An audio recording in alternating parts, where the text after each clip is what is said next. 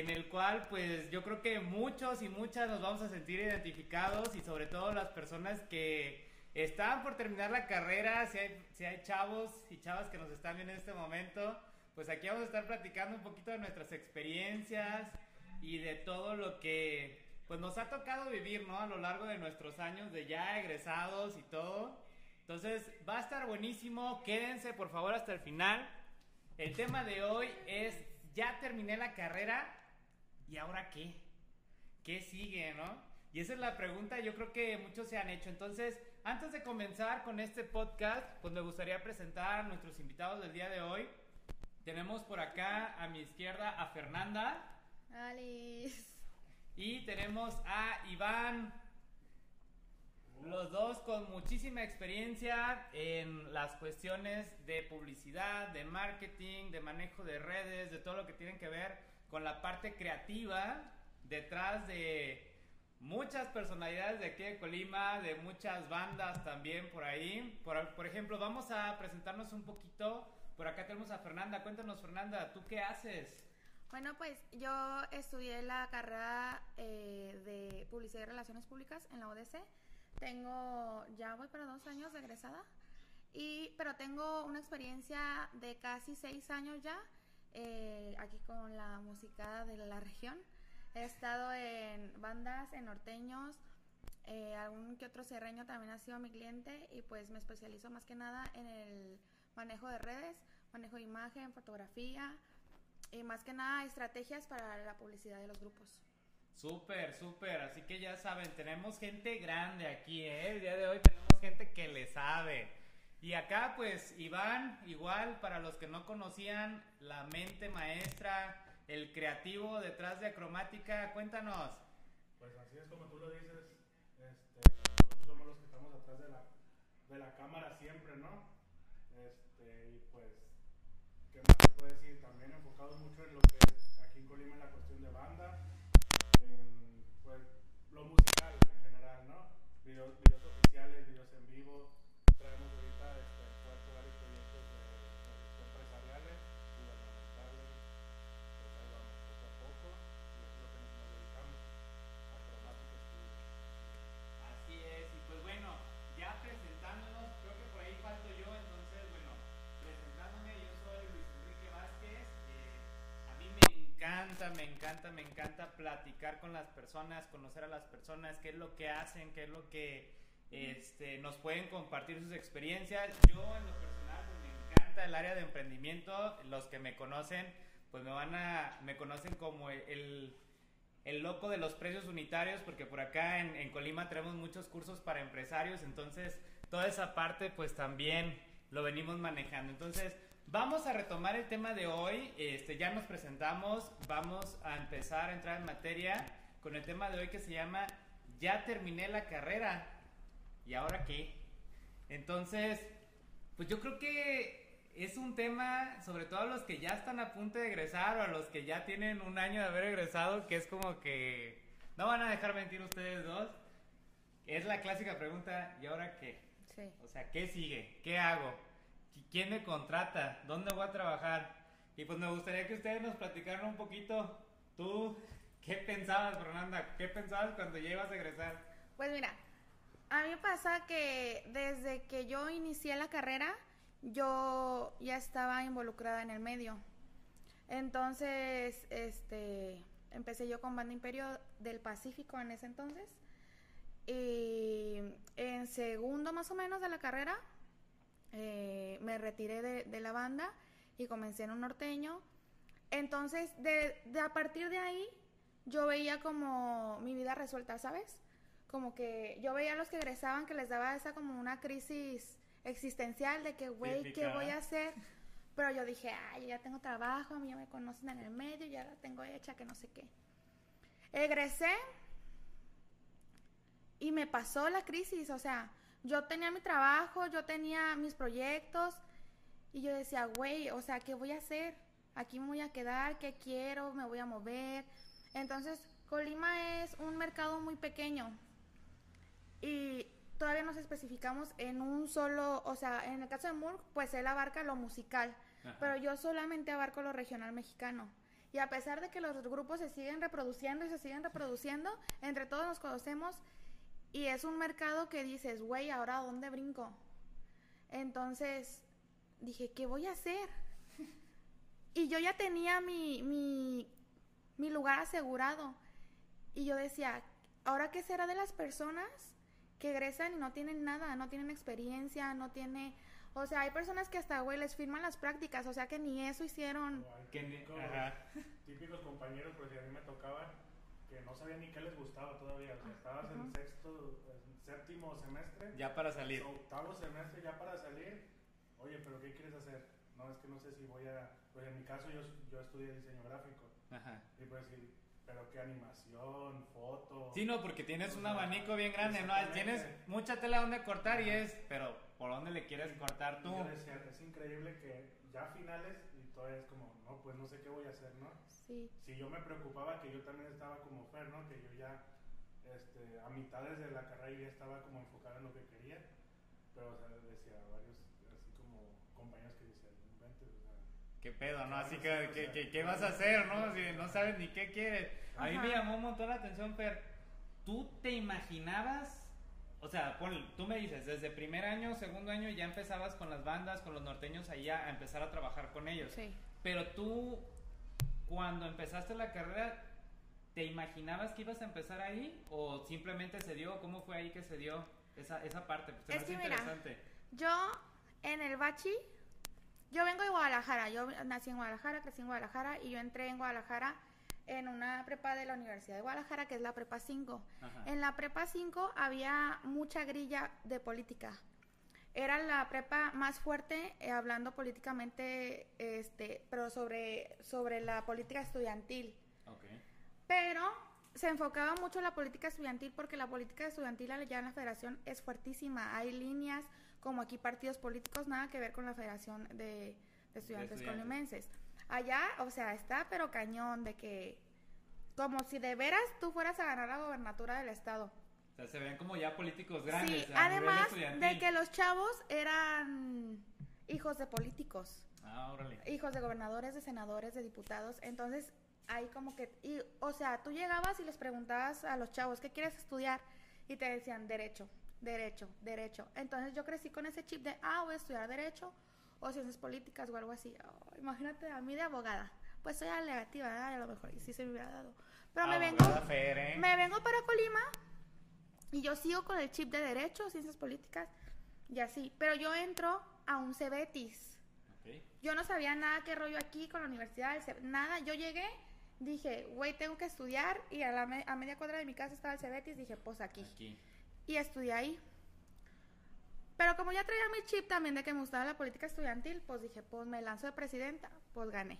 Ajá. Entonces empecé a dar buendera, que no sé qué, y que me, y me decían mis amigas, no, güey, aquí na- trae norteño y vas a ganar. Y trae nor y yo, güey, ¿de dónde saco norteño? Le digo, allá en Guadalajara así no es, allá de que, pues tú haces tu debate y todo, y aquí, no, güey, trae norteño a la escuela.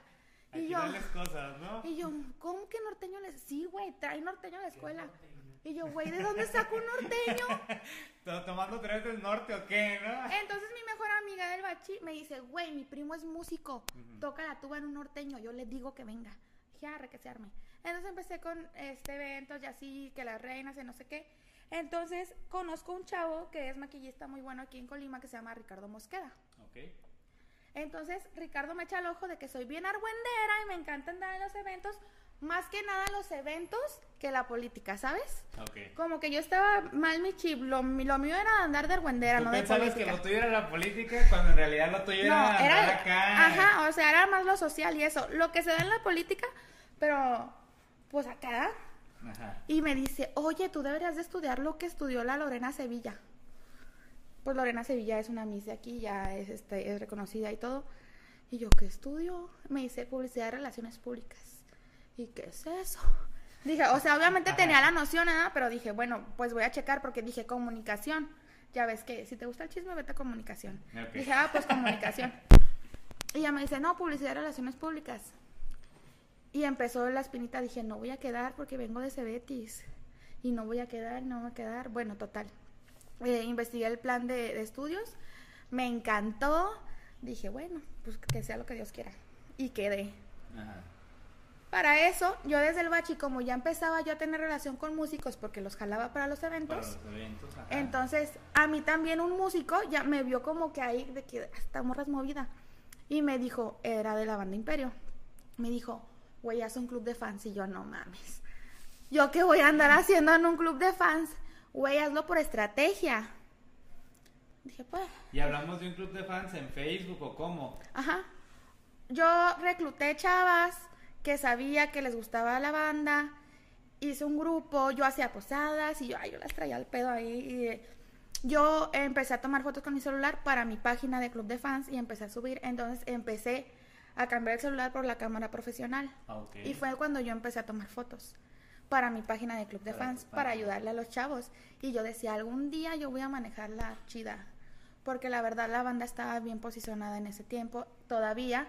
Pero en ese tiempo de verdad yo le veía un No, chingo sí, de... yo, re- yo recuerdo que Banda Imperio en ese tiempo Ajá. estaba, pero era como que, bueno, mames, Sí. va a tocar Banda Imperio. Era cuando yo creo que la época que nos- a nosotros nos tocó, que eran las fiestas en los ranchos. Sí, sí, y sí. llegar a una fiesta donde estaba Banda Imperio era como si... ah, Sí, o ¿no? sea, pues en ese tiempo la banda andaba abriendo la voz de mando en, en el palenque de Guadalajara, en el palenque... En... La banda andaba acá Sí, ajá. top. Y yo decía, no, pues me les voy a pegar, pendeja no soy, ¿ah? Pero pasa un problema y así, entonces yo sí ya venía con el chip de que, no, güey, pues me, me voy a dedicar a esto. Pero pasa el problema en la banda y me alejo y digo, pues ahora qué voy a hacer. La verdad sí me deprimí, pero fue como una semana. Yo tenía mucho que no salía con mis amigos porque a mí me encantaba andar en los eventos con la banda y mis amigos, güey, vamos a cotorrear. No, tengo que ir a la tocada. Y no tenía que ir, pero a mí me gustaba ir a Ujú. cubrirlos. Entonces me habla la semana un amigo que se llama Chino. En ese tiempo era staff de estilo italiano. Y ya me dice, eh, ¿que cuánto cobras por tomar unas fotos? Y ya dije, un tanto. Ah, que te vengas el siguiente fin. Y ya me fui. Pero resulta que no les gustaron esas fotos que tomé el primer día. Pero yo ya me olía como que dije, ¿por qué no me han hablado? Pero para empezar, o sea, en el lugar donde fuimos a tomar las fotos, así de chiquito, un chingo de gente, súper baja la luz. Y yo traía mi cámara con un lente normal, el 1855, güey, pues no haces mucho con ese lente en un lugar oscuro. Y por eso no salieron las fotos tan bien. En eso mi profesor de fotografía me dice, ay, este, tienen una tarea, van a tener que, que tomar fotos congeladas. Entonces dije, pues algo que se mueva mucho para yo congelarlo. Y había eventos eh, ese fin con, con el grupo y dije, ya sé, el baterista. Pues está así todo el perro rato. Dije, lo voy a congelar. Fui, le tomé una foto, entregué mi tarea y les mandé las fotos. Y me dicen, ah, luego te pagamos. Dije, no, ustedes no me hablaron, pues yo fui a tomar las fotos porque a mí se me dio la gana. Y resulta que esas fotos sí les gustaron. Y me hablaron y me quedé. Tres años estuve ahí. Fíjate. Y ya, este, también terminó mi ciclo en ese norteño. Y yo ya era egresada y todo, y me hablan de Banda Imperio otra vez. Y ahorita estoy en Banda Imperio. Pero sí me llegó el, el como el, güey, ¿qué voy a hacer? Como quien dice, pero como quien dice, tus inicios fue. A mí me gusta lo de los eventos, a mí me gusta andar en el, en el mitote este. Ajá. Yo aquí le entro. De aquí soy. Y fue de donde empezaste a, pues vaya, a ya empezar a cobrar por lo que tú sabías hacer y lo que te gustaba. Digo, qué chingón. No, ujú. y fui generando porque fíjate que todo lo que iba co- yo en la carrera aprendiendo, lo iba aplicando, y lo iba aplicando, y lo iba aplicando. Y este... Como me- que dices, tenías tu laboratorio ahí de prácticas Sí. ahí. Sí, y o sea, la verdad descuidaba mucho la escuela, pero yo era muy hábil para los ordis. Entonces, en los ordis, güey, pasaba todo el semestre. Y vámonos, y pasé, y pasé, y pasé. Y a mí me decían, güey, tú no vas a pasar, no te vas a graduar, no te vas a graduar, güey, no vienes, o vienes toda desvelada. Y me gradué. Dije, ¿qué hubo? ¿Se puede o no se puede? Sí se puede, ¿cómo que no? Ay, me sacaron en un rack, como para contar. El rack es una cosa, que es una caja así, donde los del sonido guardan sus cables. Ah, Y tienen llantitas. tienen llantitas. No, pues yo me puse la peda de mi vida. Y, ah, tú estabas también bien borracho, ¿para qué te haces? Güey, pero yo. los trapitos al sol. eh, Güey, yo me, yo me quedé dormida en el baño. así. y me sacaron, en- entre mis amigos me sacaron del baño. Y me llevaron un rack, me acostaron en el rack y así me sacaron. Y al día siguiente me desperté y dije, pues, ¿qué pasó? Pero es que era mucha alegría en mí, pues. Ya era yo sí, sí, licenciada. pues, ya licenciada, ya egresada, todos los que le decían que no iba a poder y, ¿cómo no? Sí pude. No, no, no, tenías poquito que te acabas de quitar el yeso, ¿no? O ¿Cuál yeso? cuando te fracturaste. No me fracturé, es que yo soy muy torpe con los pies, o sea, me tropiezo mucho y así. Tengo un problema en una rodilla y tengo esguinzados los dos tobillos. Me acaba de desguinzar un tobillo y me acababan de quitar el yeso. Y yo no puedo usar tacones. Entonces dije, pues me voy de tenis. Y yo andaba con mi vestido de noche, perrísimo, el, el- la cola y todo, y yo en tenis. Con tenis. Y dije, Todos, todos. dije, todos mis invitados van a ir de tenis.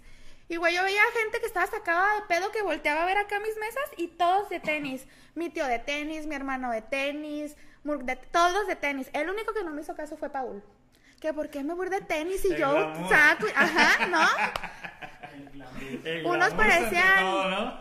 ¿Cómo se llaman? Pachucos. Eh, Parecían pachucos de que acá y en los y tenis, güey. sí era de que entrábamos y toda la gente como- Así, güey. Éramos pedo, ¿no? la mesa, en cuanto entrabas era a mano izquierda. Ajá, era así como la más O pegada. sea, todos te veían, todos te veían. Sí. Estos cabrones, qué pedo. Ya. Bien. Pero, o sea, yo iba a misa con los tenis. Y me acuerdo que ese día cayó un tormentón antes de la misa. Y yo, pues, me hice así el vestido y entré a misa con los tenis y todos así, güey. Y me dice una, ¿traes tenis? Y yo, sí. ¿Por qué? Y yo, ¿qué tenis? Están chidos mis tenis. Yo me veía muy perra con mis tenis. Y sí, ahí traía yo a toda la gente uniformada. Ay, no, qué cosas. Y bueno, me comentabas que, que o sea, a pesar de, de que ya te veías tú, bueno, cuando inicios de la carrera que tú decías, ya tengo trabajo, ya tengo ese, de, de todos modos te, te pegó la crisis Sí, existencial. sí. ¿Por qué? No, pues no sé. O sea, es que yo sentía que yo ya había hecho lo mío aquí en Colima, ¿sabes? Como que tu ciclo aquí en, Col- así, aquí Ajá. en Colima ya había terminado. Sí, dije, no, yo tengo que brincarle ya a algún lado porque no voy a gatear en vez de volar. Y yo ya me sentía lo realizada por los grupos en los que yo ya había pertenecido. Entonces, pero hace poquito me intenté ir. Me regresé a Guadalajara. Estuve como, ¿qué será? Unas tres semanas y me harté. Dije, no, yo no puedo. Pero yo tenía también un conflicto aquí en Colima que no quería estar aquí. Entonces dije, pues en Guzmán, mitad y mitad. Tres meses y dije, no, ya no aguanto. Y me regresé. Y aquí estoy súper cómoda. Pero también no me quiero como encasillar en mi zona de confort, ¿sabes? Así es. Me he salido un poquito más del, del medio. O sea, sigo en el medio, pero ya he agarrado clientes de otros. De otros giros, ¿no? Ajá, ahorita este, me estoy dedicando mucho a lo que es restaurantes o cosas gastronómicas.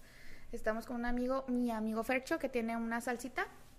Y nos- le estamos ahí apoyando en algo de, Publicidad. de la Ah, imagen. dale La salsa se llama chilic. Al compa Fercho, Ajá, es chicharrón de chile, está muy bueno, lo hacen este pues de manera artesanal.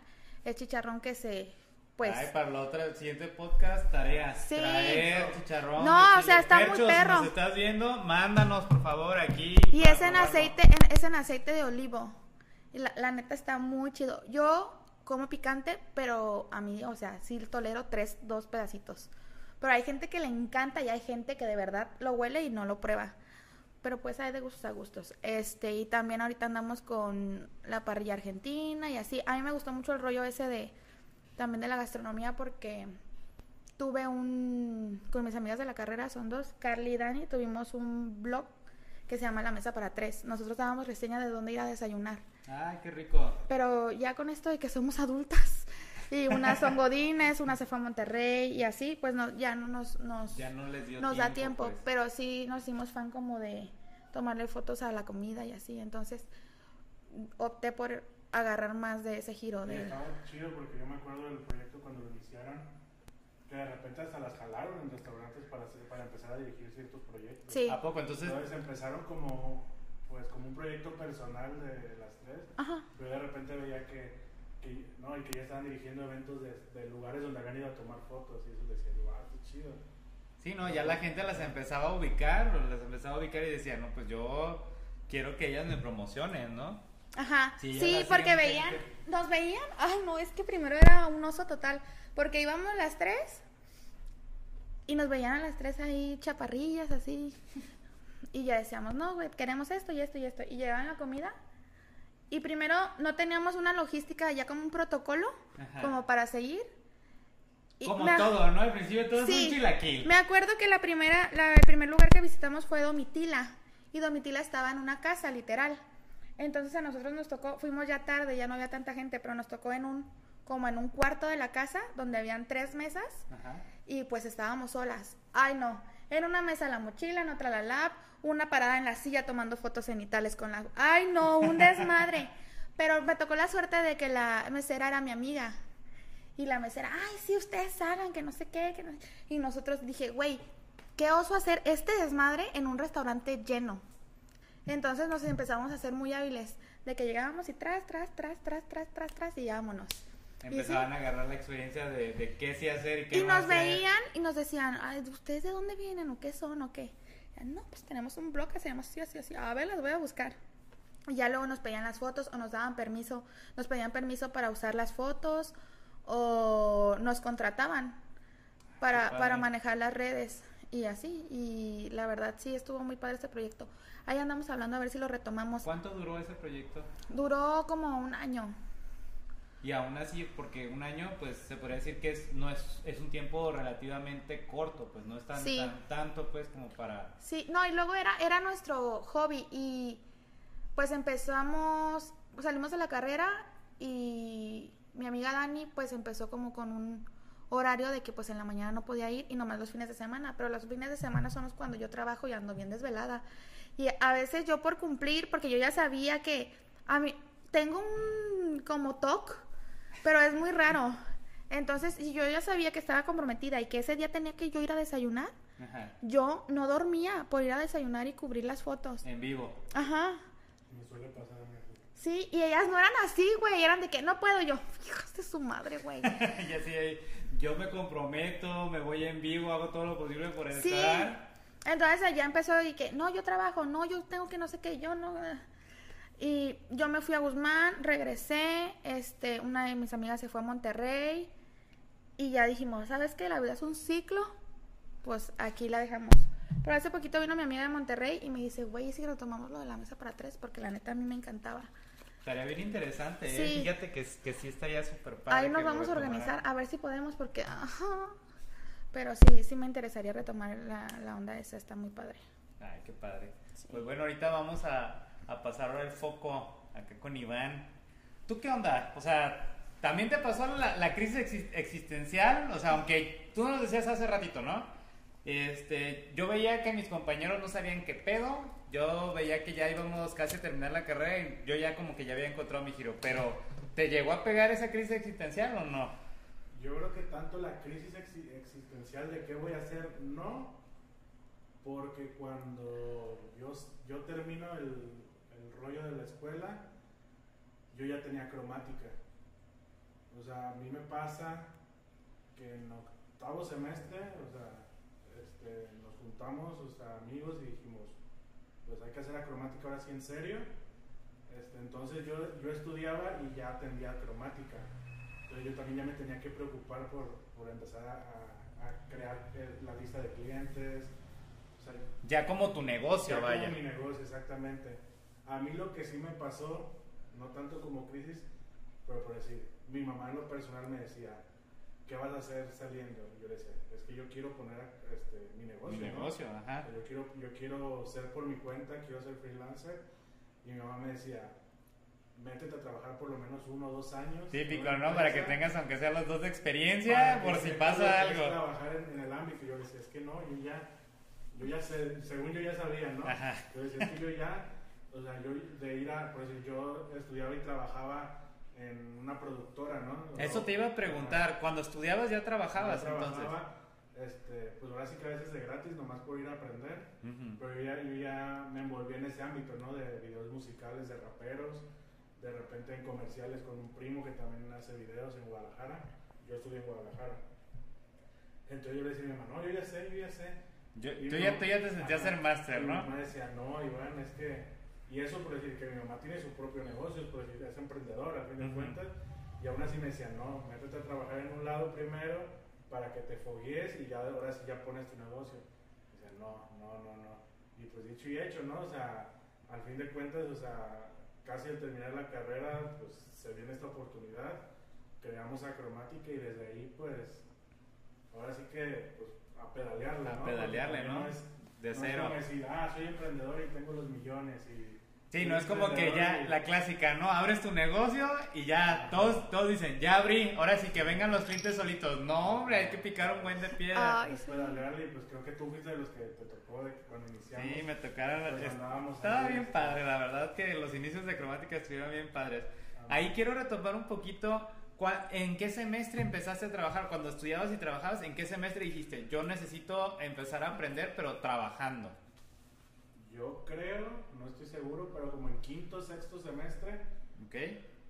antes de entrar a la carrera, yo ya había estado con mi primo este, ayudándole. Yo iba y ahí veía lo que hacían, pero decía, no, creo que el video y la foto no es tanto para mí. Yo Ujú. me metí a diseño gráfico, yo estaba aferrado a... A diseñador. sí. Pero nunca había. ¿Te lo imaginas así? ¿Te lo imaginas de diseñador? Pues sí, pero. Este, muy bonito. Pero nomás diseño para. Ok. Bueno, el punto es, yo ya antes de entrar a la carrera, yo ya había más o menos visto las cosas que se hacían en una... Ya tenías como que un, aire, ¿no? Ya habías Yo visto tenía- que, qué yo onda. Tenía, tenía ya la noción de cómo se trabajaba el esquema de un video. Ajá. Pero decía, no, yo diseño gráfico, ¿no? Toca que en cuarto o quinto semestre es cuando nos toca ya fotografía, y pues ahora sí que al agarrar la cámara fue cuando sentí la magia. Ya es como que la magia y dijiste, dije, no, esto, realmente esto es lo mío. Y sí fue un punto que fue en quinto semestre cuando yo dije, creo que me salgo de la carrera de diseño y me voy a... O sea, sí, de plano dijiste, esto no, Así. esto no. Sí, pero también fue cuando entró mi razonamiento y dije, creo que ya voy a la mitad. Ya voy a la carrera. mitad, ¿no? O sea, qué chingados. O sea, para empezar, yo entré tarde a la carrera, o sea, yo entré más grande. Ajá. Dije, qué chingados voy a perder otros Otro. dos años más por hacer una otra carrera, ¿no? Dije, le topo. Ajá. Y empecé a enfocarme muchísimo a foto y video, foto y video, foto y video. Y en eso mi primo me presenta a, otro, a un amigo de él, que es con el que empiezo a involucrarme mucho a, hacer videos musicales. Dices que empezaste, bueno, trabajabas y a veces era nomás por aprender. Cuando te pagaban, ¿cuánto te pagaban? Así como para que los que nos están viendo tengan un aire de, de pues hay nomás para las cocas o para el camión, ¿no? ¿Cuánto te llegaban a dar? Li- Literal, literal, yo creo que me pagaban nomás como para los taxis. Porque, pues sí, yo estaba en Guadalajara y sí me sabía mover más o menos en, en camiones, ¿no? Pero había lugares que yo decía, ni madre, no sé dónde sea, Ajá. A la pedo. me voy en taxi, ¿no? Y pues un taxi allá, bajita la mano, son 100 pesos. Sí, Sí. sí, sí. Ida y vuelta y a lo mejor la comidita, 300, 400 pesos me pagaban. Y eso era lo que te daban, ¿no? Así Sí, como sí. para que vengas, chambies y que te- tu comidita y que te vaya Y bien. ponle que a lo mejor terminando la producción las chelitas, ¿no? Te invitaban siempre, Ajá. ¿no? Pero si era literal, o sea, yo no lo veía por la forma de, ah, quiero ganar dinero, ¿no? O sea, a todos nos cae bien el dinero, pero Es decía, como- es que yo, yo ocupo ver qué hacen, qué hacen, o sea. ¿Cómo qué- le hacen, no? Y pues, y Aprenderle. a veces este, me decía, no, tú vas a venir nomás a hacer algo y te retiras.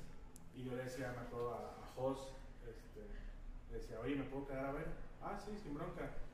Y me puedo quedar, ah, sí, quédate, güey, no hay pedo. Y yo y a un lado de él y veía y cómo movía la cámara, cómo, me, cómo ponía las luces, cómo todo.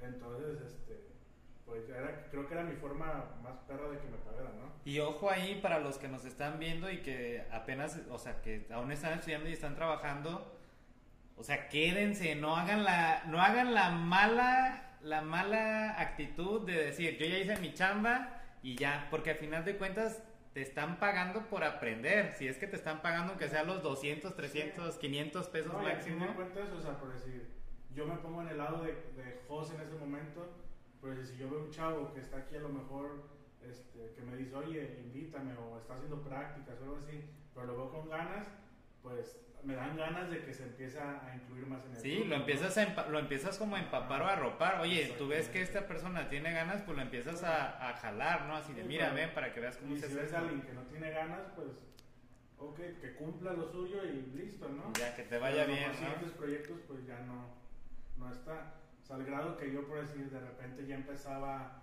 o sea, en ese, en ese lapso eh, me toca tener el dron Ajá. y ya me empezaban a jalar ahora para el dron. Yo ya hacía las tomas aéreas de sus videos.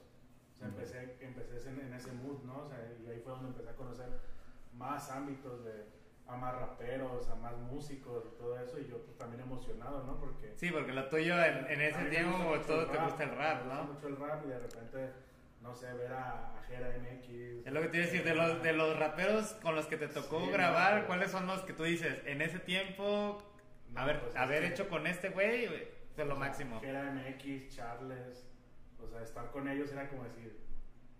¿Qué pedo, no? Aquí estoy. Yo teniendo 20, no me acuerdo cuál, 23, 24 años y ver a esos cabrones decía, y eso que por si ahorita son ya muy grandes, en ese entonces apenas estaban sonando, pero yo los escuchaba y decía, wow, no manches, o sea, qué fregón.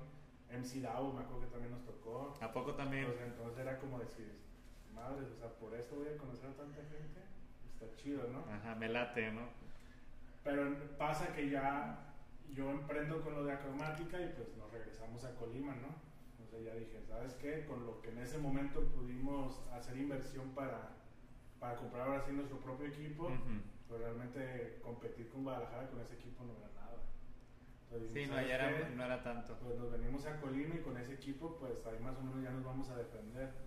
Entonces, en ese lapso, yo iba y venía mucho a Guadalajara con, con esa productora para seguir haciendo tomas aéreas, pero ya después fue un poco más costoso para ellos. Entonces, este, pues decidimos enfocarnos totalmente en, En Colima. ¿no? Sí me acuerdo cuando recién estaban entrando acá en Colima, que tengo la fortuna, y puedo decir que tengo la fortuna de haber estado al principio, o sea, de haber estado al principio y, Y, literal picar piedra, o sea, lo que es picar piedra. No crean que esto de acromática y también con Fer todo lo que has hecho, o sea, no crean que se da de la noche a la mañana, No. o sea, todo tiene su historia y hay muchas historias que, que nos han tocado muy chuscas o a veces medio trágicas o a veces de, de todo, ¿no? De sacar corajes. Acá nuestro amigo de repente saca, Ay, re corajudo este güey.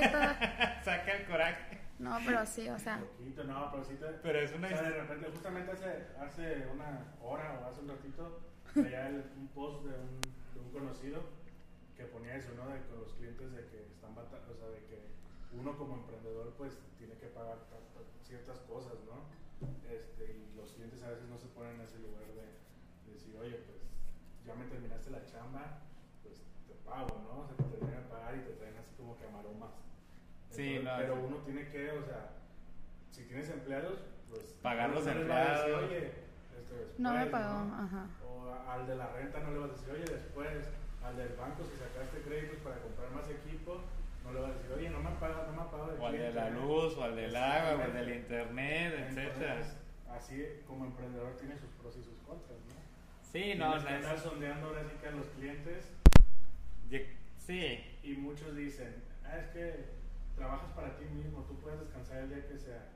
Pues sí. pues sí, pero si no ganar trabajo. dinero, Ajá. no voy a ganar dinero y con qué voy a comer o con qué voy a pagar ciertas cosas, ¿no? Yo creo que todos como que en algún punto romantizan, por así decirlo, el ser emprendedor, ¿no? Porque dicen, no, sí, eres tu propio jefe y descansas las veces que quieras y te puedes dar este, los lujitos que quieras cuando no conocen, o sea, ven la parte bonita, pero no conocen todo el trasfondo que conlleva, o sea, Sí. son las desveladas que nos han tocado, este, a ti también las super desveladotas, me imagino que estás Sí. con los grupos también que, que les han tocado. Y más, creo Yo que- duermo mucho, la verdad. Yo tomo fotos y me duermo. Pero creo sí, o sea, ámbito musical es donde, donde son unas frigas más fuertes. sí, es mucho, mucho Es Vida sacrificio. nocturna, Porque Para totalmente. empezar es vida nocturna y vida de fin de semana. Ujú. Que pues muchos... O sea, pues tú pierdes también, o sea, lo- tus eventos personales o de tus amigos y así. Porque todos son godines y trabajan y el fin de Ajá, o sea, estamos completamente volteados. Sí, pues, yo me he perdido dos bodas de muy buenos amigos que, o sea, que ya les confirmé, o sea, les había confirmado y todo, pero era de que nos tenemos que ir fuera. Creo que una fue a Mon- cuando nos fuimos a Monterrey, creo. Ah, sí me acuerdo. Una- Sí me Fue la acuerdo. boda de unos super amigos y fue de que, ¿sabes qué? Discúlpame, hay trabajo, ¿no? No Sí. puedo, no puedo decir que no realmente, ¿no? Entonces, este, pues así pasa cuando eres emprendedor. Ah, pero fa- vale la pena porque era lo que yo eh, platicaba con mis amigos. Ahora en diciembre tuvimos una posadita, los que nos juntábamos desde la facultad, que somos un grupo de 11 personas. Y yo me acuerdo que en la facultad, ya ves que pues te dan este, materias como de orientación para ver a qué te vas a dedicar. Ajá. Y ya nos decían, este, a ver, se van para acá los que quieren ser freelancers, se van para acá los que quieren tener su, los que quieren ser como empleados de una agencia, porque pues somos publicistas, entonces Ajá. pues ahorita ya muchas personas y empresas se manejan de publicidad por medio de agencias, no por medio de una persona. Y se van para el medio los que quieren pertenecer a una empresa que no sea agencia, pero pertenecer a la empresa. Yo siempre me iba a pertenecer a una empresa, porque yo me veía como el equipo ya de una pre- empresa, que en este caso era un grupo, ya formado. Entonces yo decía, pues yo soy la publicista de ahí y yo ahí me voy a quedar y yo voy a permanecer a una empresa. Pero ahora yo soy freelancer. Y todos los que querían ser freelancers son godines. ¿A poco? Ajá. Y les digo, güey, ¿se fijan? Yo todo lo que invertí en tiempo, esfuerzo, desveladas durante la carrera, ahora se está viendo. Porque, ok, soy freelancer, yo tengo mis propios horarios, yo sé cómo, mane- cómo manejo las páginas, yo sé cómo me administro, yo sé qué tantos clientes agarrar para poder abastecer.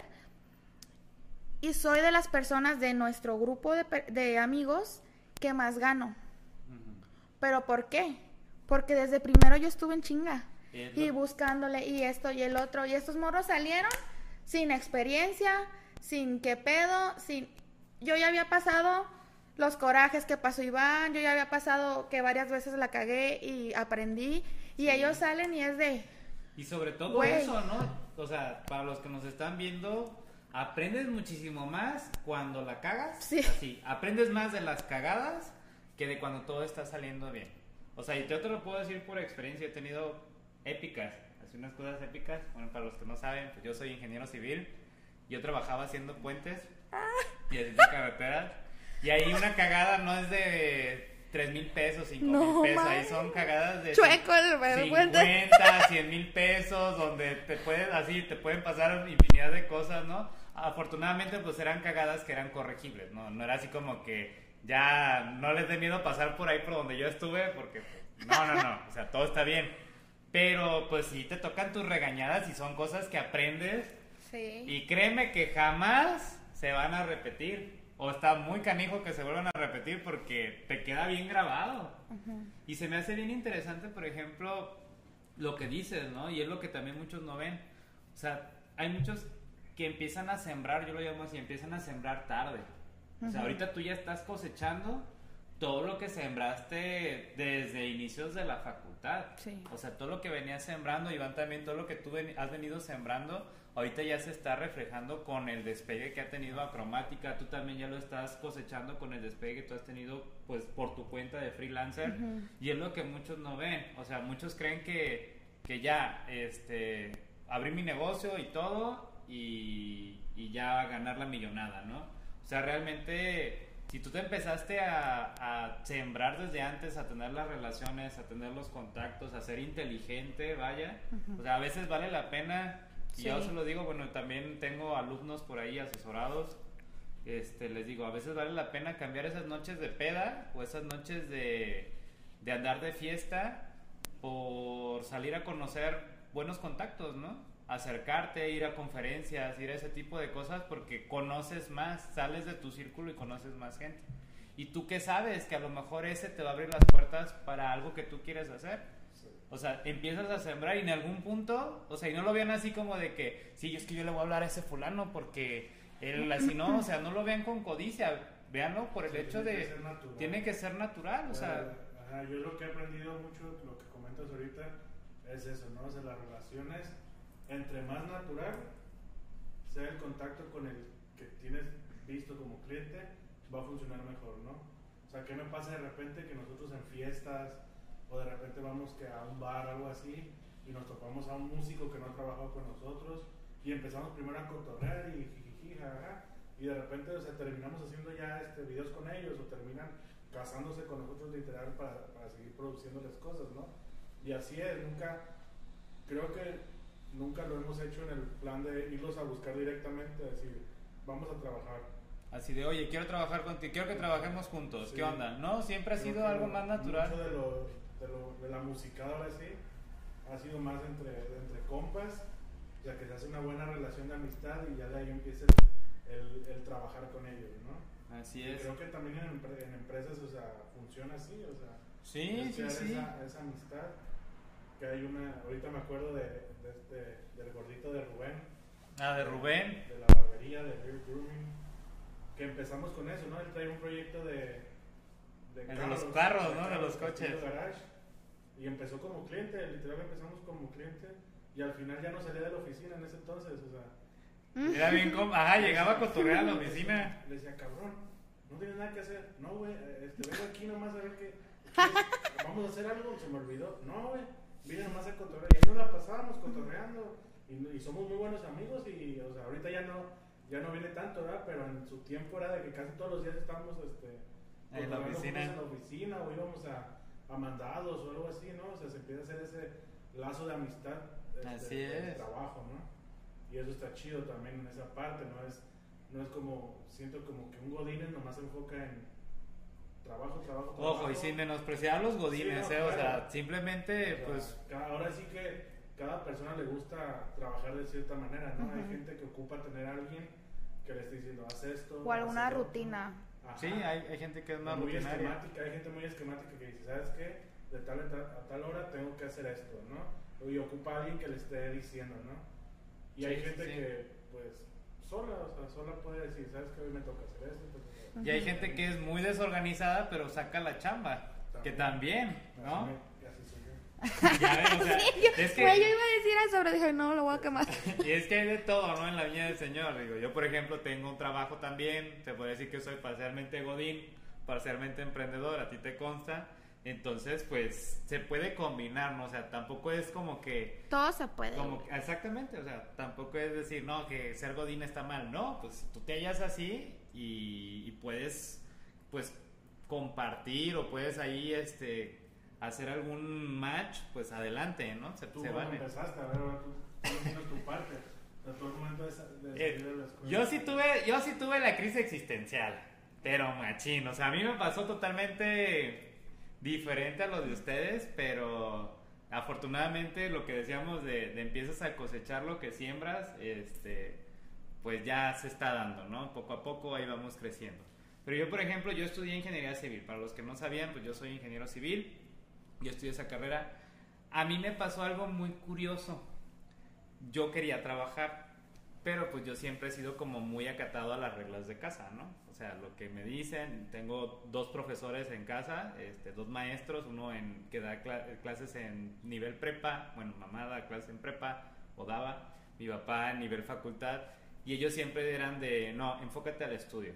O sea, primero termina la carrera, y ya que termines la carrera, ya ves qué onda, ¿no? No quiero que pienses en nada más más que salir la carrera. Ya que tengas la carrera, ya. Entonces, cuando yo les planteaba lo de, oye, quiero empezar a trabajar a lo mejor un año antes, dos años antes de salir, me decían, no, no, no, no, te distraigas. No quiero que descuides la escuela por este, empezar a trabajar. ¿Qué digo? Salí la carrera súper bien, Ceneval bien, me gradué por Ceneval, sobresaliente, lo que tú quieras, buen promedio y todo. Pero a mí sí me quedó la espinita, por ejemplo, ¿no? O sea, sí me quedó la espinita de, yo creo que para mí en lo personal hubiera sido mejor haber trabajado mínimo los dos o hasta los tres últimos años de la carrera. Porque realmente sales y, y esto es así, literal. Sales y cuando entras a trabajar te das cuenta, bueno, la mayoría de las veces, que lo que viste en la carrera es así. Sí. O sea, así, es. No es ni, ni que tú digas, es que es la base. No, no, no, no, no. Es la punta del iceberg. Sí. O sea, es la punta del iceberg. No tiene. De hecho, cuando trabajaba, bueno, para. Les decía los puentes, yo trabajaba haciendo puentes en la nueva carretera, la, la Guadalajara-Colima. Y es grandísimo, ¿no? Es una obra grandísima. Este, me echaba carrilla el gerente, el, el, el ingeniero Anselmo, ahí por si de repente sale. Este, muy buen amigo el ingeniero. Decía, decía el gerente, derivadas, integrales. Y empezaba a sacar todos los temas de módulo de Young y no sé qué, y puras cosas acá de construcción. No sé, Y dice, no, me decía, para que tengas que hacer pura suma, resta, multiplicación y división. Literal, eso era lo que hacía. Suma, resta, multiplicación y división para sacar ahí algo que hacemos en ingeniería que es cuantificar, o sea, saber cuánto avanzaron de, de obra para pagarle a la gente. Así. Eso era, suma, resta, multiplicación y división. Y dibujar planitos, o sea, saber usar AutoCAD. Eso era todo lo que hacía ella. Que pues sí tiene su chiste y todo, pero pues era muy curioso, ¿no? Que todo lo que terminaste estudiando para que nomás hagas eso y saber manejar gente y manejar emociones. Eso aprendí muchísimo yo. Sí, ¿eh? Saber sí. aprender a manejar tus emociones es primordial en cualquier trabajo. Aprender a no explotar, Ay, amigo, no. a no explotar. Ayuda. No, y o sea, por ejemplo, yo tengo el carácter fuerte. Pero no pareces, ¿eh? no, o sea, soy una persona que llego y soy yo a mí me han dicho, "Güey, es que tú tienes como perfil bajo." Yo llego y primero analizo. Y veo y así. Y soy tole- tolerable a muchas cosas y me gusta mucho respetar y todo. Pero hace ratito antes de que empezara el podcast le decía a Iván que yo tuve muchos problemas así de mis emociones, porque en el medio a la que a la niña se le ocurrió meterse, no había ninguna mujer. Uy, sí. También acá pasa en la construcción que es apenas como que empiezan. Sí, entonces yo entro pues como fotógrafa, pero después yo voy escalando, escalando, escalando, hasta yo ser pues representante ya. Y o sea, pues el medio es regional mexicano. Los empresarios son Puros hombres. hombres. Hay una empresaria de un bar aquí que yo admiro muchísimo, que es la única empresaria de bar, que es la dueña de La Palma, que se llama Norma Morfín. Un saludo porque ella está viviendo lo mismo que yo viví en, en mi momento. Que llegas y dicen, ah, la traen los músicos. O ha de ser nalga de un músico. La querida de uno. Ajá. O, y las propias esposas de los músicos así, güey. Y yo, Así de, ¿con quién estás? Ajá. Entonces yo era así como me sé chiquita y me sé chiquita. Y al principio era así. Cuando era fotógrafa. Cuando empecé de, de como de representante, pues fue todavía más difícil. Porque para empezar, tuve que cambiarle el chip a las personas que estaban en el medio, que eran los músicos. De decir, güey, yo vengo a trabajar. Y yo vengo a hacer lo mío. Ya cuando yo me paso a tener contacto con el público externo de la empresa, otra vez otro pedo. De que me habla un vato de, me acuerdo que era de Ciudad Guzmán. Bueno, así la voz rancherota, güey, rancherota. Y yo, sí, a sus órdenes. Porque pues una modera la voz y todo. Y ya me dice, me dice, con el encargado del grupo. Y yo, a sus órdenes. ¿Usted es la encargada? Y yo, sí, a sus órdenes. Con, haciendo chile con el culo, o sea, yo, sí, a sus órdenes. Es que necesito checarlo de una fecha. Ah, sí, yo soy la encargada. Este, ¿qué fecha le interesa? No, yo quiero hablar con uno de los muchachos. Yo, hijo de tu bomba madre. Y ya iba yo, ay, que quieren hablar con No, tienen que entender que tú eres la encargada. Exacto. Pero te lo juro que habían vatos que no. Y jamás pude hacer yo trato con ellos porque no querían hablar conmigo. Querían hablar con uno de los muchachos. No les importaba si era el staff, si era el vocalista, si era el baterista, pero si era uno de los muchachos. que sonara voz de hombre. Sí. Y fue muy difícil, muy difícil. Ajá. Sí. Ah, permíteme. A. Bueno, Sí, o sea, fue muy, muy difícil. Porque, o sea, tú ves una mujer en el medio y dices, es bailarina o es cantante. Luego se me ocurre moverle a la pantalla. Que a la pantalla cuando tocan los chavos, que hay luz, y, este, audio y todo. Ahora era con el staff de los, de los grupos. A mí me tocó, este, yo hice un trabajo para la pantalla para estilo italiano un año para la Dolores, para la feria. Y a Pime, que es el de la Dolores, le gustó mi trabajo. Y me dijo, ¿sabes qué? Te quiero en todas las ferias para todos los grupos. Dije, ah, Simón. Era algo muy pesado porque a- los fines de semana entrábamos a las 3 de la tarde y salíamos a las 5 de la mañana. sí, en test- Y yo estaba ahí con temporada dolor de espalda moviéndole la pantalla y llegaban los grupos grandes que invitaba Pime, Javier Rosas, Máximo Grado, Y llegaban los ingenieros a la cabina y veían a la mocosa ahí sentada en la pantalla y yo. Y ya Pues, llegaban, ajá, ya llegaban los ingenieros y me, se me quedaban viendo como, ¿qué pedo? ah?" Y era de, ¿Está tu papá? ya sé. Dice mi mamá que no está. Y yo ahí. Y se me quedaban viendo y le preguntaban al, al del sonido, ¿esto qué o qué? Porque, o sea, si yo fuera una mujer de alguno de los del sonido, pues estoy atrás, ¿no? O sea, para no estorbar. No estorbar. Ay, cállate. ¿Cuál masajito? Pero no, yo estaba plantada al lado de, Pues de donde la. Ajá. lugar. Y se me quedaban viendo. Hasta que un ingeniero, no me acuerdo de quién era, creo que era de Revolver Cannabis, me dice, ¿cómo está ingeniera? Y yo dije, güey, qué raro. Y era un señor ya grande. Qué raro que está reconociendo que yo soy staff. Y yo, pues no soy ingeniera, estoy estudiando, pero... la- Ahorita me se siente bien raro por decir, yo no estoy acostumbrado a que me ni licenciado ni nada, y pues menos soy ingeniero, ¿eh? Y hace poquito nos tocó trabajar con los chavalos, Mm. y uno de los que lo traía, ingeniero, ingeniero, y yo así, Porque no estás, ajá, pues no estás acostumbrado, ¿no? no estás acostumbrado como que en este medio, o sea, Sí. que coincidimos Fer y yo, yo en lo personal no estoy acostumbrado a que te digan por tu grado. No, y a mí me pasa, me ha pasado al revés, fíjate. Pues acá en el medio de la construcción, pues todos Inge, Inge, Arqui, pero me ha tocado ver gente que tú le dices por su nombre, llegó a pasar. O sea, por ejemplo, en vez de decirle Arqui, le decías, no sé, oye Pedro, este, ¿me apoyas con esto? Uf, sentidos. Mm. O sea, al revés, era al contrario, No, ¿no? Así acá de somos sentido más porque barrio. no dijiste arquitecto, porque no le dijiste ingeniero, así Ajá. como de, ¿y mi título dónde está, no? Ay, no. Era así como, ¿qué onda? Pedo. Pero así pasa, ¿no? Bueno, a ver, síguenos contando entonces. Bueno, Ay. y retomando. Ay. Nada, y Yo quería protagonismo.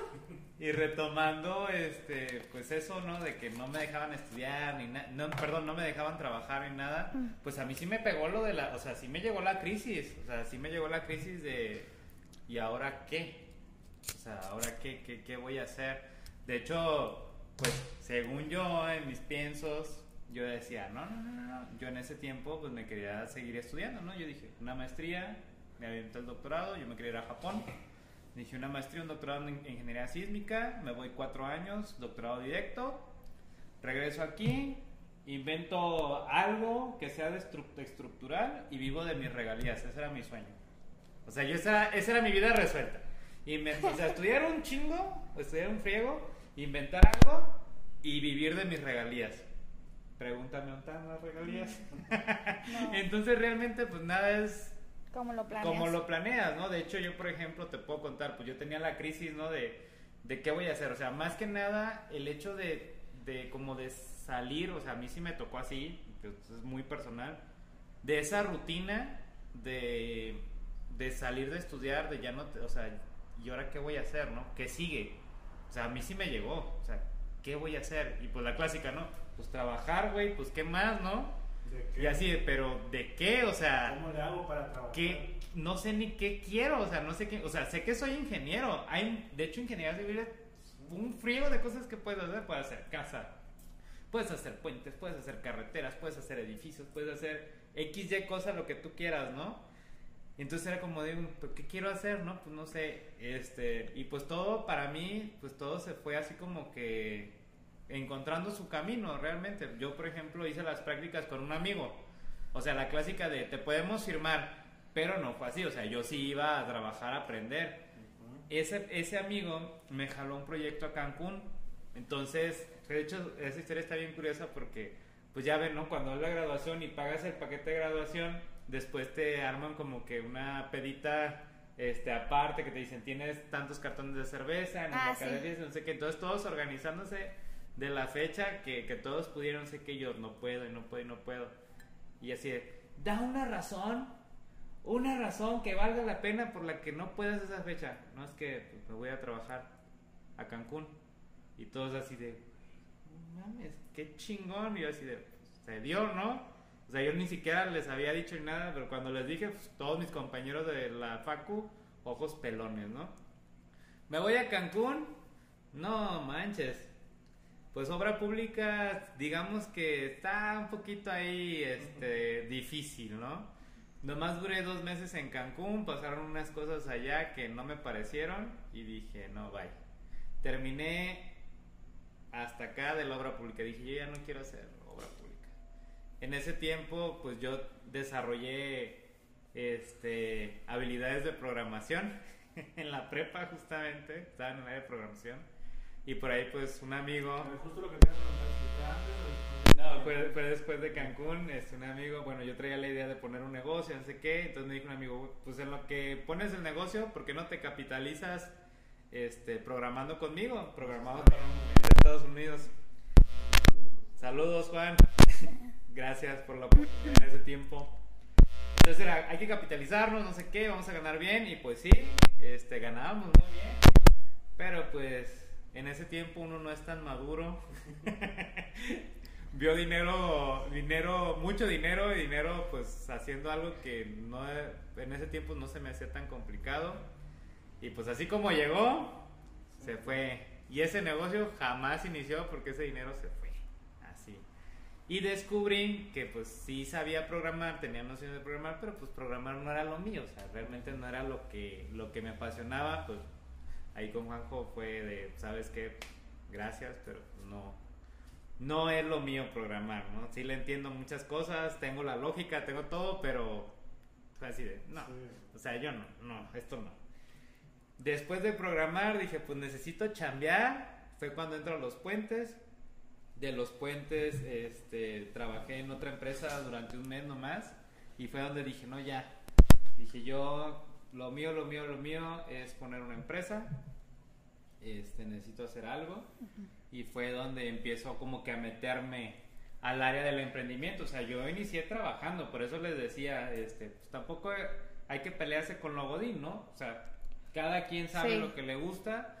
Yo en ese tiempo pues descubrí que pues sí, lo mío era como que la parte emprendedora, pero después de haber trabajado y pues sí, ir haciendo como que esa experiencia, ¿no? Ya ahorita afortunadamente puedo decir, tengo un trabajo godín, doy clases, tengo donde doy clases hay un centro de emprendimiento que es lo que realmente ahorita me apasiona. De hecho, bien curioso porque yo no me veía dando clases. Yo decía, ay, ¿cómo yo dando clases? Yo dije, ¿cómo? dije, no, qué enfado. Y yo decía, un año, un año dar clases y bye. Dije, nomás por, por cumplir de que me dieron la oportunidad, un año y nos vemos. Ya voy para el tercer año. Y pregúntame si lo dejaría. La verdad es que no. Me apasiona, o sea, no tienes una idea lo que, lo, lo que me apasiona dar clases. Esa parte, y no solo por dar clases, o sea, la parte de, de enseñar como tal, o sea, si yo sé algo que tú necesitas y te lo puedo enseñar, o sea, te- enseñar cómo se hace y que después tú regreses después y me digas, oye Enrique, ¿sabes qué? Este, pues eso que me enseñaste me sirvió muchísimo para acá con lo que estoy haciendo, no Ujú. tienes una idea cómo me ayudó. Uf, o sea, eso mejor a que me hubieras pagado 5 o 10 mil pesos, lo que tú quieras, me llena más de satisfacción que el dinero. No, y aparte estás en un proyecto, bueno, del último que platicábamos, estás o estuviste en un proyecto donde joven, apoyando jóvenes emprendedores, ¿no? Así es, de hecho tenemos un centro de emprendimiento este, donde agarramos chicos de nivel prepa, o sea, realmente son chicos nivel prepa de- del lugar donde doy clases. No tienen una idea, así se los digo, no tienen una idea las ideas de negocio que traen esos chicos, ¿eh? Vienen, o sea, no digo, que, no digo que todo el bachillerato, ¿no? Pero digo, los que sí quieren y traen ganas, vienen, pero una cosa filosa y proyectos que tú dices, que tú piensas, ay, un proyectito de un niño, ¿cuánto puede ocupar? ¿10 mil, 15 mil, 20 mil pesos? No, hay proyectos de medio millón, de un millón de pesos. Que si yo los tuviera, así te digo, que si yo los tuviera, le metía. Así. Pero una cosa impresionante. O sea, la verdad es que. Y uno en octavo sin saber qué hacer. No, la verdad es que está bien impresionante, ¿no? Y uno en octavo, séptimo semestre, noveno semestre, o bueno, décimo, que son los de ingeniería, son cinco años, sin saber qué hacer. Yo lo viví. Y que un chavito de 16, 17 años, bueno, de hecho, unas chavitas de 17 años son las que traen ese proyectazo que les digo, que te dejan con la boca abierta y dices tú, ahí aplica la de, como el meme, ¿no? Si hay talento, solo falta pues, apoyarlo. Y les digo, y así me pasó, ¿no? Digo, afortunadamente, pues yo siempre he sido como que muy sociable, o sea, como muy ligero, pues, a la hora de, de conocer gente. Y pues así como, como decíamos hace rato, o sea, súper natural. Pues ahorita que ya estoy como que metiéndome más en este rollo, traemos lo de cursos de capacitación para empresarios, justamente. Acabo de abrir una lavandería, estoy terminando una maestría, no es por echarme flores, ¿ah? tampoco digan, ay, qué presumido, ¿no? este, eh, pues el negocio de lavandería y luego, eh, pues acabo de poner, estoy terminando la maestría en evaluación, un negocio de avalúos justamente. Y se me hace bien interesante que hay gente también, o sea, y, y me gustaría, o sea, los que nos están viendo esa parte, ¿no? O sea, si creen que el año pasado estuvo de la patada, o sea, y no aprovechaste el tiempo, porque todos tuvimos más tiempo para lo que tú quieras, para pensar, para reflexionar, para aprender algo nuevo, etcétera. Tienes que aprovechar ese tiempo. Este año muy posiblemente, no digo que va a seguir completamente igual, o sea, va a estar pues también, al menos en la parte escolar, A medias tintas. este va a estar todavía medias tintas, pero digo, hay que aprovechar el tiempo. Yo te puedo decir, me siento bien orgulloso que el año pasado cerré el año este, saldando una deuda muy fuerte eh, y con tres negocios nuevos. Bueno, con tres negocios. ¿sí? Uno que ya tenía, creo, de capacitación, que es un proyecto ya de dos años, y con dos negocios nuevos. ¿sí? Se podría decir que ahí está el ejemplo, ¿no? Y a mis alumnos, porque todavía ahí tengo mis asesorados este, diciéndoles, este, pues, ahí está el ejemplo, ¿no? Hay que predicar con el ejemplo y sí se puede.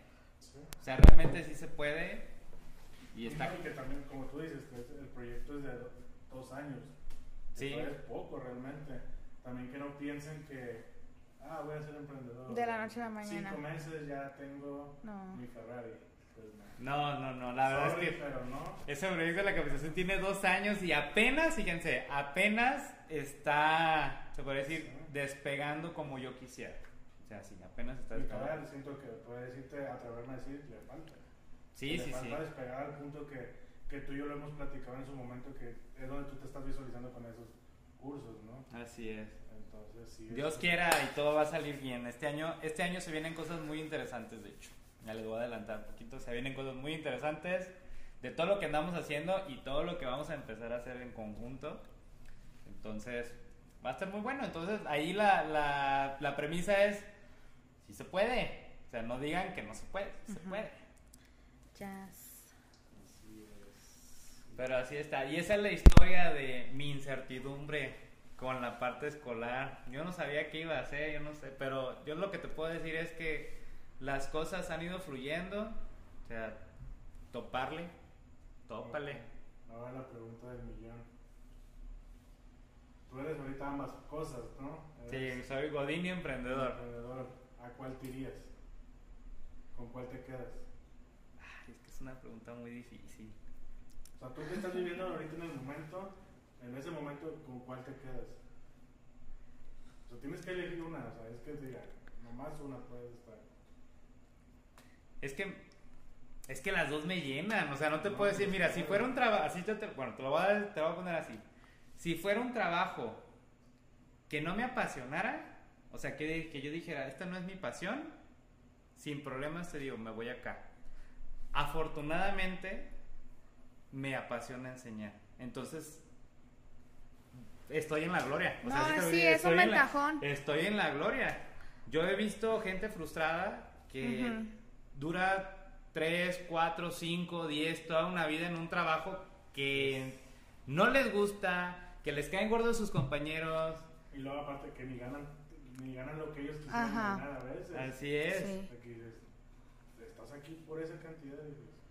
Yo te puedo decir, fíjate, cuando yo empecé a dar clases, o sea, ese contexto, no ganaba ni nada. O sea, ganaba lo de un recién egresado. Así. ¿Qué te gusta? Bueno, para los que no tienen el contexto de, de los sueldos en Colima, No vayas a salir como el... El Samuel de Monterrey. un sueldito Ay, de un- 50 Ay, mil. un sueldillo. Yo creo que oscila entre los 10 mil pesos al mes, ¿no? O menos. Espérame. ¿Me lo juras? Sí. Ahí te va. Un recién egresado aquí en Colima gana entre 4 y 6 mil pesos al mes. Eso gana un recién egresado.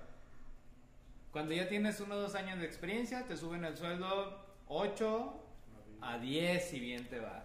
Chale. Y ya con más experiencia andas oscilando entre los 10 a los 13. Eso hablamos de un trabajo normal. Ya si es algo muy especializado o más demandado como, pues hablamos ahorita ya de la programación, está teniendo mucho auge. Ya los sueldos ya se van de 15 para arriba a 16.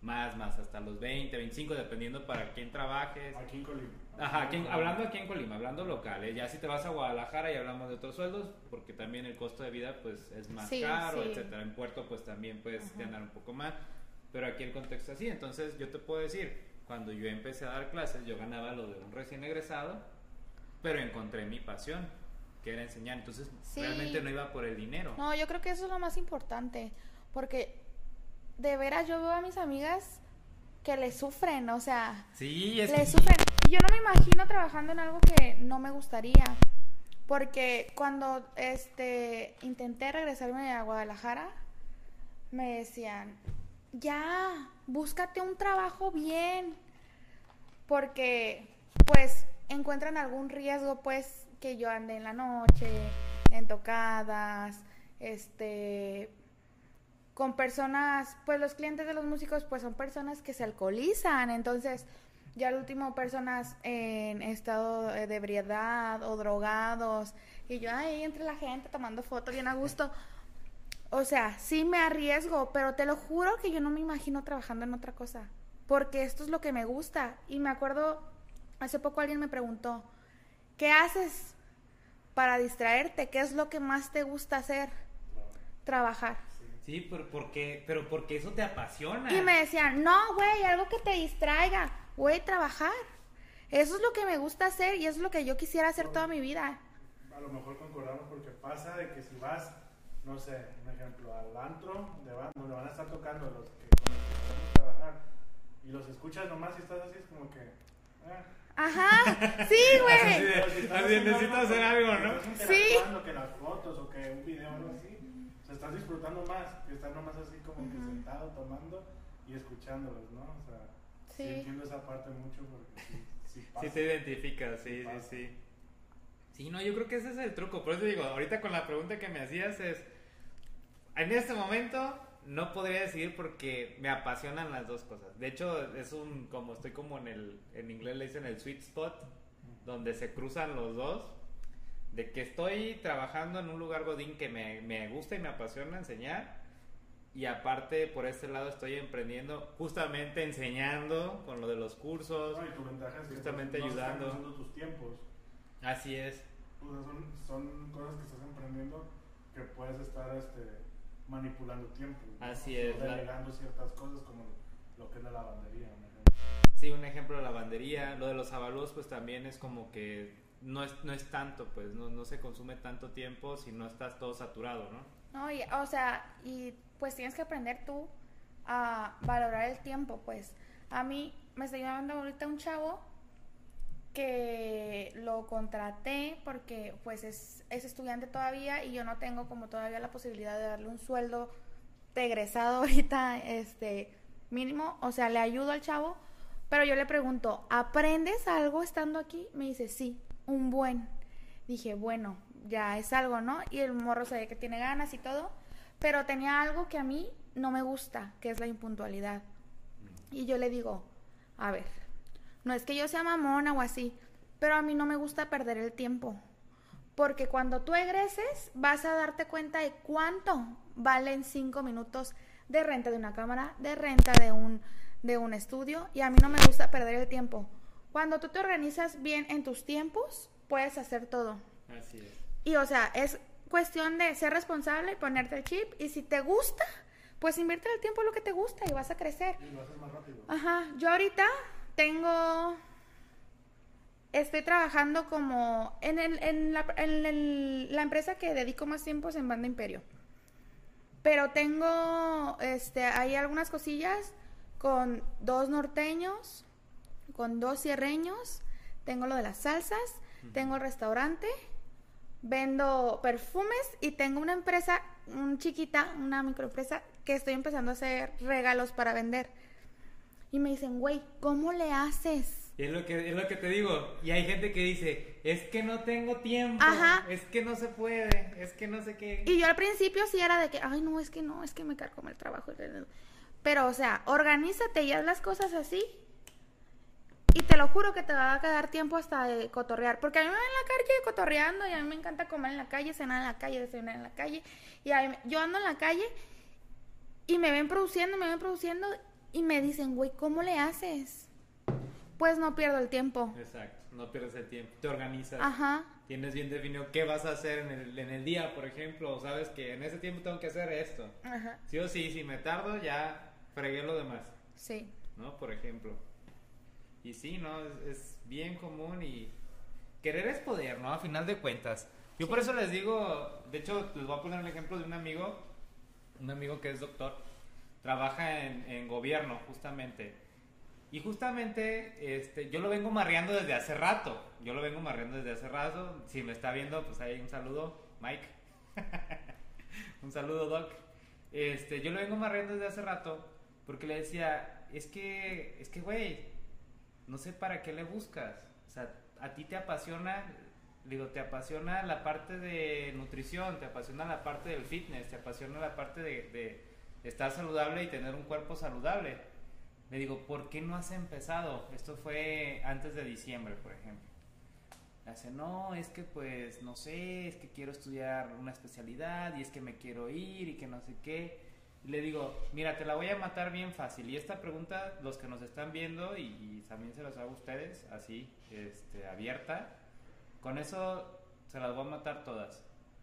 Si tú encuentras qué te gustaría hacer y que no te pagaran por ello, felicidades, ya encontraste tu pasión. Sí. Yo a Mike le decía, a ver, güey, fíjate bien, si tú dieras los planes de nutrición y esto y les dijeras este, qué es lo que tienen que hacer para estar saludables, que rutinas de ejercicio, no sé qué, si a ti no te pagaran por eso, ¿tú de todos modos lo harías? Me dijo, sí, güey, sin pedos, porque me gusta. Le digo, cabrón, ahí está tu pasión. Le digo, ahora, que te paguen por eso, que te paguen por hacer algo que te gusta, estás en la gloria. Sí. Literal, estás en la gloria. Por eso te decía con la pregunta de hace rato. Es que, así, digo, ojalá no me escuchen porque pues, quiero seguir ganando dinero por dar clases, obviamente. este, pero si a mí no me pagaran por dar clases, realmente lo haría, porque lo disfruto. O sea, Sí. disfruto el hecho de, de enseñar. Me apasiona un buen y me cambia totalmente la cara cuando hablo de eso. Te Lo me harías, ilumina. pero hay que comer, ¿no? Sí, sí, Sí. lo haría, o sea, exacto. Ajá, Sí sí. lo haría, pero hay que comer, ¿no? Pero digo, si tú ya encontraste qué es lo que tú harías, aunque no te pagaran, por ejemplo, yo te puedo preguntar, si a ti no te pagaran por manejar este alguna de las del bueno, de la- todas las empresas que manejas, pero que lo hicieras por gusto, ¿de todos modos lo harías? Sí. Porque lo he hecho. Fíjate, o sea, eh, ahí está la respuesta, ¿no? Lo he ya hecho. lo he hecho. ajá. Simplemente por gusto. Ay, pues simplemente el blog, por ejemplo. Ajá.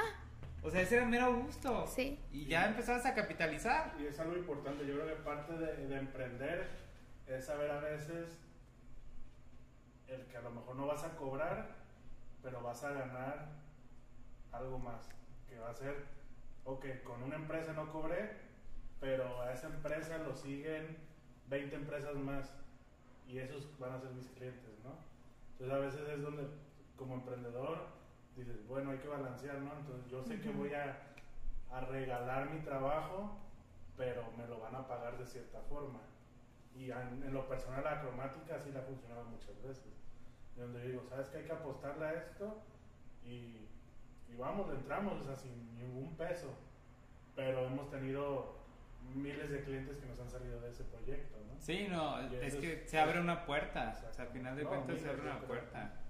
O sea, y- Entonces es parte también de que los, las personas que, que quieren ahorita emprender, o sea, estén también conscientes de que, sí, no todo no es. todo es decir, ah, venga Pa' para acá. Sí, no, no es, no es todo bien sobre hojuelas. O sea, a veces te va a tocar unas por otras, ¿no? A veces te va a tocar incluso hasta perderle y dices, no, Sí. pues en este proyecto hasta le puse yo de mi dinero y no me vas a dejar mentir. Sí, me, no, me ha claro. tocado. Sí, totalmente.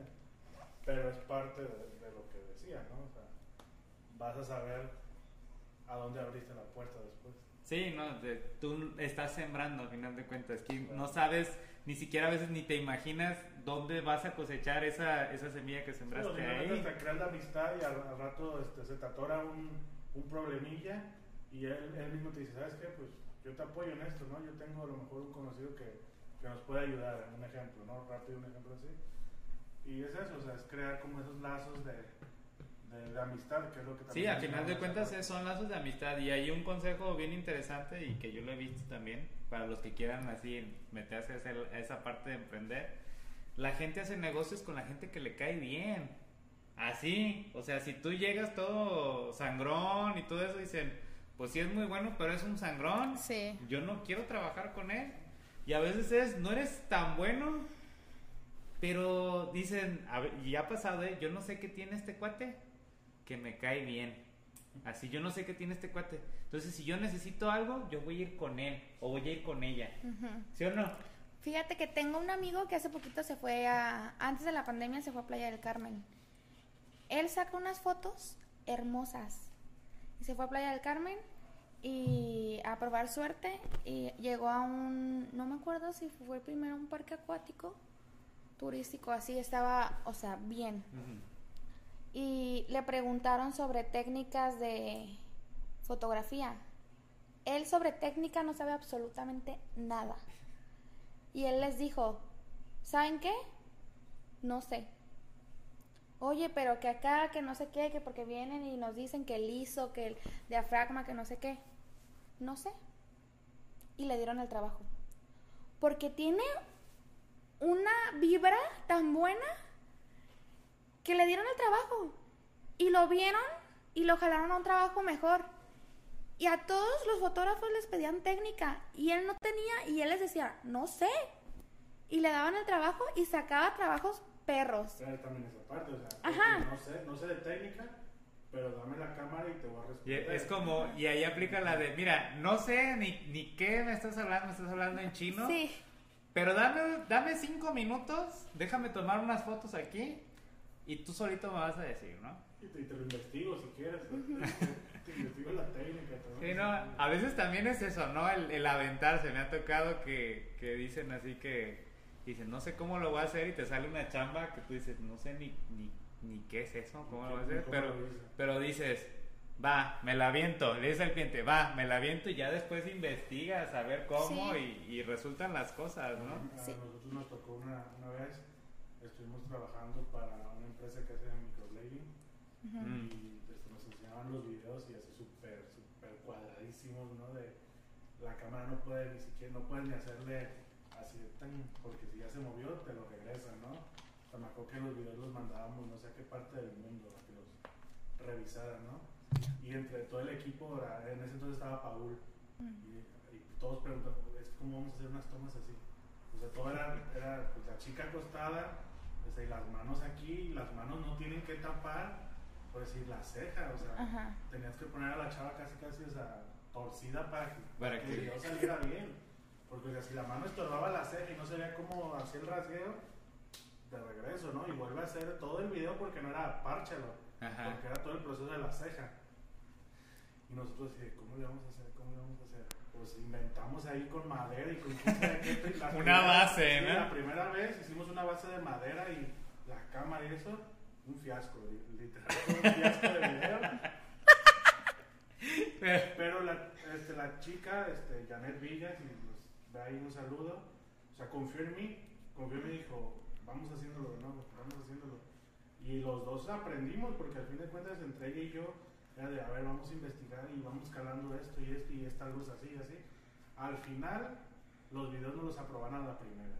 O sea, yo me acuerdo que era de, me hablaba, las primeras me hablaba y yo bien asustado. así. Así de, ya valió, ¿no? regresaron y lo tenemos que volver a hacer porque era parte del convenio, ¿no? Es, Ajá. nosotros lo vamos a grabar hasta que, hasta que nos lo acepten. Y yo bien asustado. Y un día me habló y me dice, lo pasamos y yo así de, no manches. Y de ahí, para el real ahora sí, a la primera, a la primera nos lo Sí. aceptaron. Y estaba muy chido, ¿no? Porque es como dices, o sea, pues nunca me le negué porque yo veía el video y decía, "Chinga, Y así, así, Sí. yo ¿Cómo no, no sé hacer? cómo se hace, Ah, pero, tengo, lo tengo cierta noción de pues, cómo se va a hacer, pero no sé de esas tomas, no sé qué show.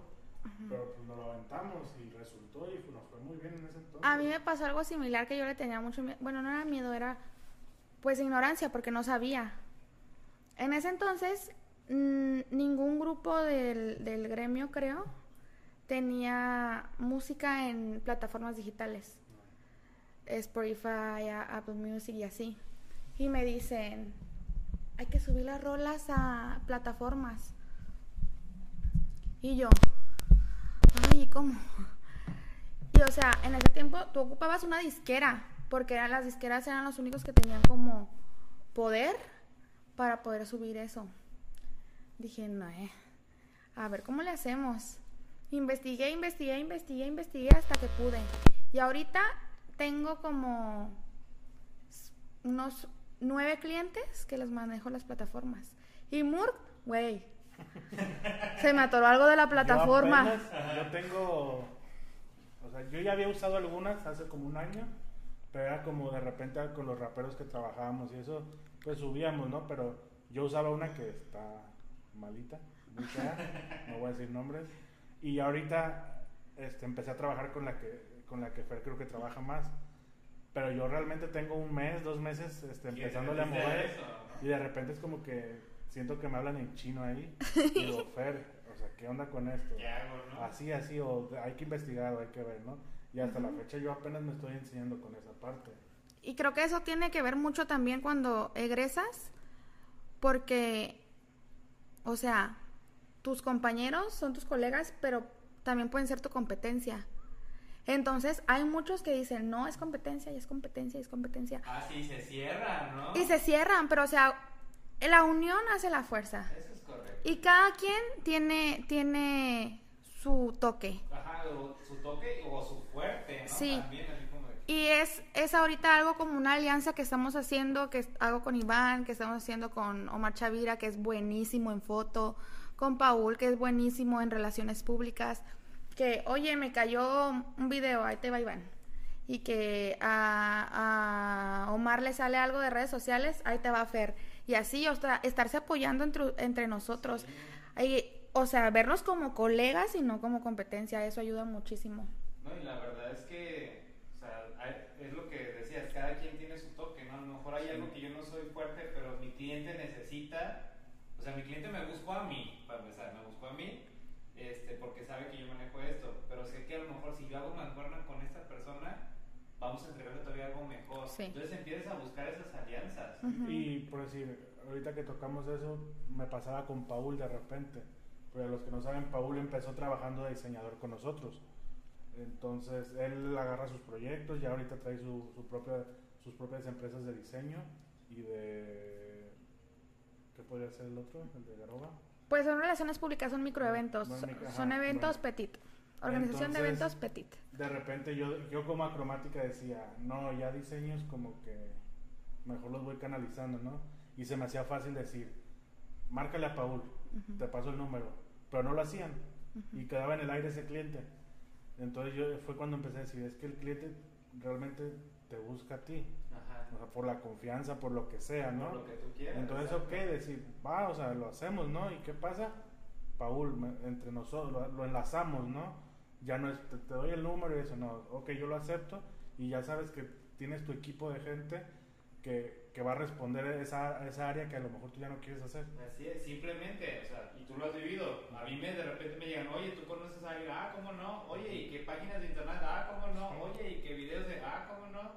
¿Y que manejo redes? Sí, sí, sí, también lo hacemos. Sí, o sea, al fin de cuentas, entre más soluciones le des al cliente en este Sí. momento, Así o sea, ahí se va a quedar contigo. Y, y esa es, fíjate que esa yo creo que es una palabra clave, o sea, para los que, los que quieren poner su negocio, los que tienen negocios, tú tienes que convertir en un solucionador de problemas. ¿no? ¿Qué problema trae tu cliente? Te está buscando a ti. ¿Se lo puedo solucionar yo? ¿Sí o no? Pero ¿puedo yo formar un equipo que lo pueda solucionar? Sí, ok. Ahí está. Solucionador de problemas. Hay que vender soluciones. Sí. Está, está bien interesante.